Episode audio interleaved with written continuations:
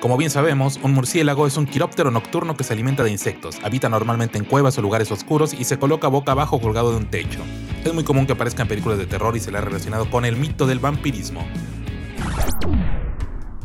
La palabra murciélago, tal y como la conocemos hoy en día, sufrió una metátesis, que es el cambio de algunas letras dentro de una palabra, ya que originalmente se le llamaba en castellano murciégalo. Para encontrar el significado y origen etimológico de murciégalo, hemos de acudir al latín. Está compuesto por las palabras mus, que quiere decir literalmente ratón, que en castellano lo transformamos en mur, y caeculus, cuyo significado es ciego. Por lo tanto, un murciélago, o un murciégalo, era para los antiguos romanos un ratón ciego. Existió en castellano antiguo una forma de murciego que todavía se puede encontrar en algunas variedades del español, convertida quizás en el diminutivo murcieguillo, o sea, ratón cieguito. Por una tendencia que ha sido muy importante en la formación de nuestro léxico, a expandir las palabras añadiéndole terminaciones que no aportan significado, surgieron las formas antiguas murciégano y murciégalo.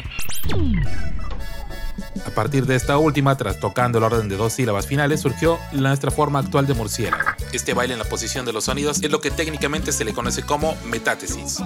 En definitiva, la actual forma murciélago no deja de ser el resultado de una confusión, pero por si esta explicación histórica no termina de conformar a quienes se han quedado con el entrañable murciégalo, les diré que el diccionario de la academia todavía recoge esa palabra, aunque no la prefiere, pues ya ha quedado reducida al habla popular o regional.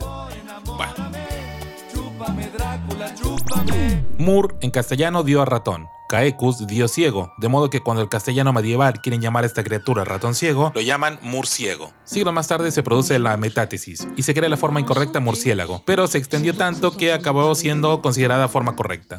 No obstante, esta nueva forma no se generaliza hasta entrada del siglo XV y por lo tanto ya no afecta al paralelo, que se había separado del estándar en el siglo XIV. Por eso aquí se siguió manteniendo de forma medieval el murciégalo. La lengua es patrimonio de sus habitantes, quienes tienen el derecho de utilizarla. No hace falta ser filólogo para criticar sus usos y costumbres, ni lo que dice la RAE. Lo que sí sería menester es investigar un poco, porque por mucho que nos guste por norma general criticar a los académicos, lo que hacen suelen hacerlo por alguna u otra razón, por muy arcano o civilana que pueda parecer. Tanto murciégalo como crocodilo son las formas etimológicas de las respectivas formas actuales, murciélago y cocodrilo. También son ejemplos de que la lengua efectivamente se transforma según la cambian los habitantes, quienes pueden llegar a tener más fuerza que la autoridad etimológica.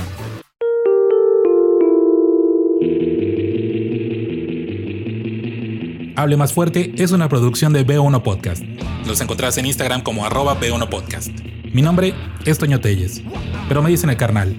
Y para los que están en redes sociales me encuentran como arroba hijo del Diu. No olvides suscribirte para que todos los jueves recibas una actualización de este podcast. Y recuerde, hable más fuerte.